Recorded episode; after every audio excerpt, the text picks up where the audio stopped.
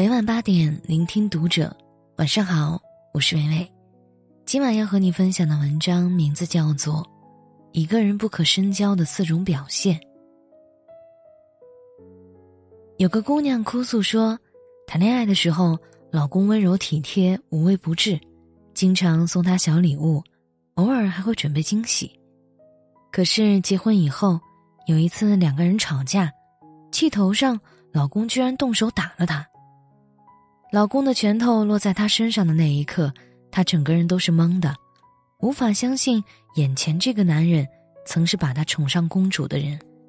为什么结婚不到一年，老公就性情大变，像是变了一个人？谈恋爱的时候，他对你体贴入微，这是他人品的最高处；而他人品的最低处，就是这个家暴男。在婚姻里，很多人往往都只注重人品的最高处。忽略了人品的最低处，也就导致了在婚后见到对方人品的最低处时大惊失色。经济学家薛兆丰在《奇葩说》里说过一个观点：你能不能跟一个人结婚，愿不愿意跟一个人结婚，不是看人生的最高处，而是看最低处。不是看这个人最好的时候是什么样子，而是看他最低处时，你是否还能接受。有句话是这么说的：看人不要看他得意时，要看他失意时。生气最容易暴露一个人的本性。胡适和太太江冬秀的脾气是正负极，胡适温文尔雅，江冬秀强势火爆。每次吵架的时候，江冬秀得理不饶人，据理力争，气得胡适抓耳挠腮。这个时候，胡适就会跑到厕所。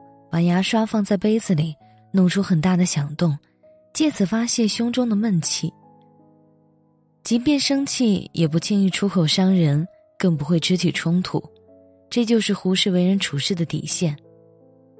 很多人表面上看上去和和气气、笑容满面，这是为人处事的保护色，但他人品到底怎么样，在生气的时候就会暴露无遗，这也就是人品的最低处。看清一个人最低处的模样，就像给自己的心里打了一剂预防针，让我们更加明白，有些人值得深交，而有些人更应该尽早保持距离。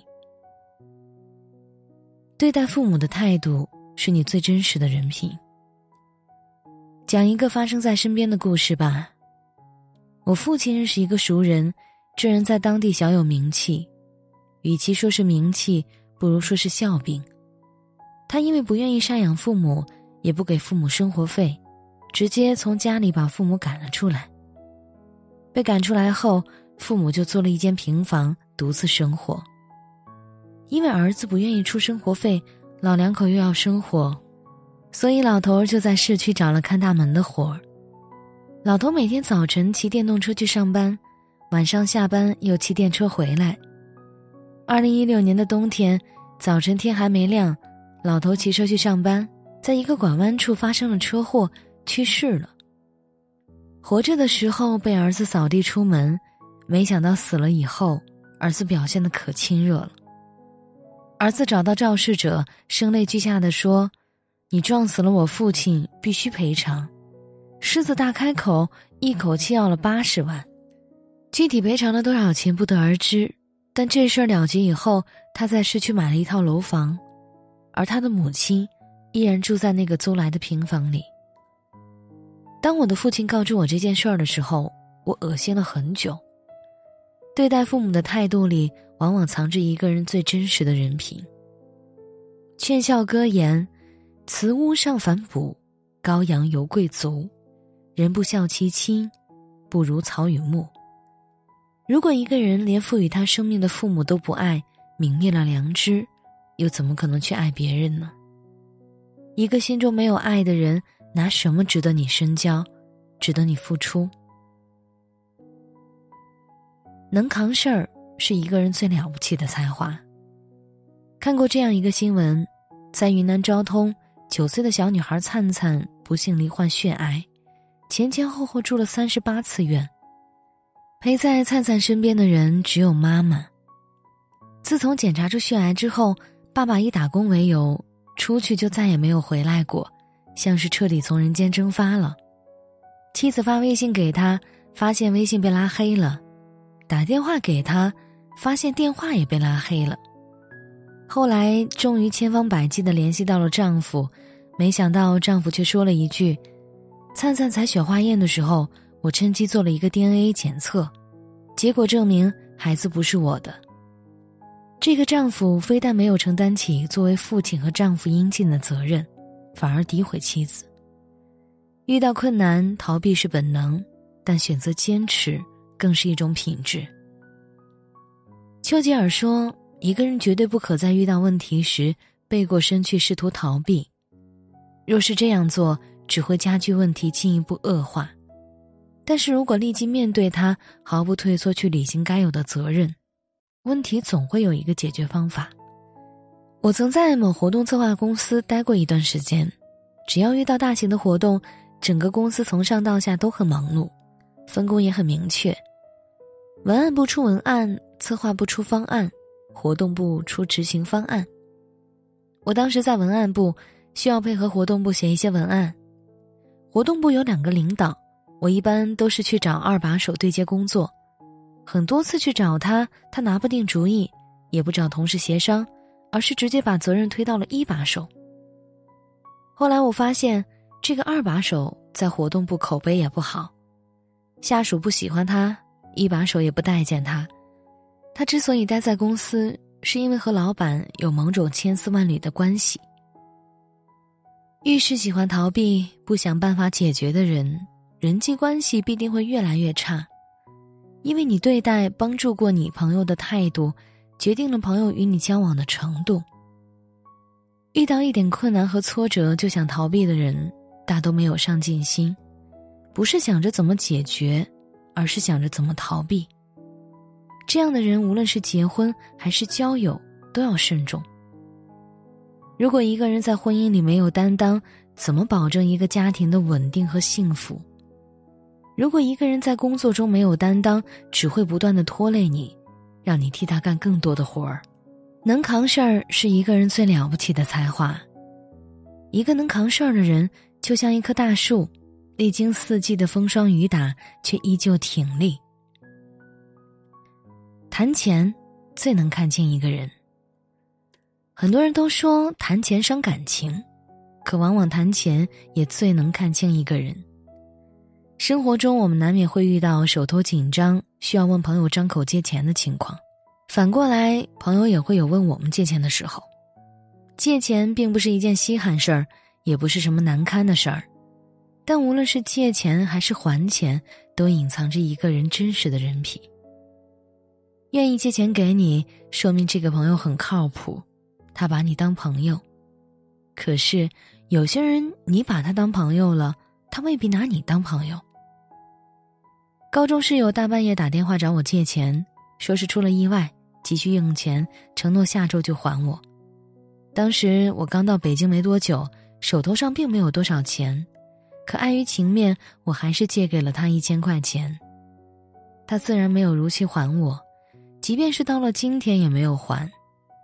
当然了，我也从来没有要过。后来也把他拉黑了。也有朋友责怪我说我也有错，借出去的钱干嘛不要？我说我不想撕破脸，毕竟大家在一个宿舍睡过三年，即便没有感情了。我也想体面的离开。在借钱的过程中，可以探出人性，看透人心。很多时候，我们在乎的并不是这个钱，恶心的是被自以为信任的人利用和欺骗的感受。网上总是会看到情侣分手后，有男生算了一大笔账，要女生把花自己的钱还回来，其中包括买的口红、吃饭的钱，甚至是打车送女生回家的钱。说实话，我经常为女生分手而感到庆幸。这样斤斤计较的男人，结婚以后怎么可能幸福呢？男人为你花不花钱，能看出来他爱不爱你；但花了钱以后，一旦感情生了下戏，他对待你花了钱的态度，也能看出他曾经是真心还是假意。人在面对金钱的反应是最真实的。对钱的态度无处隐藏。知乎上有人提问：如何判断一个人是否可以深交？有条高赞回答是：想要拥有值得深交的朋友，最好的办法就是先变成自己想深交的那一类人，然后主动吸引优秀的人做朋友。所谓人以群分，物以类聚。当我们在判断一些人是否值得深交的时候，自己一定要先变成值得被人深交的人，这样我们才有可能遇到值得深交的人。否则，身边充斥的大都是为了利益而聚拢起来的人，一旦失去了利益，也就一哄而散了。高质量的友谊总是发生在两个优秀的独立人格之间。希望你身处逆境、事事不顺时。陪伴在你身边的，都是一些真诚、可靠的朋友。感谢作者张牧野，我是微微，我站在原地等你回来。每一次重叠的视线，穿起了时间预留的线，被看穿的体贴。会默默纪念，无心的躲避当做起点。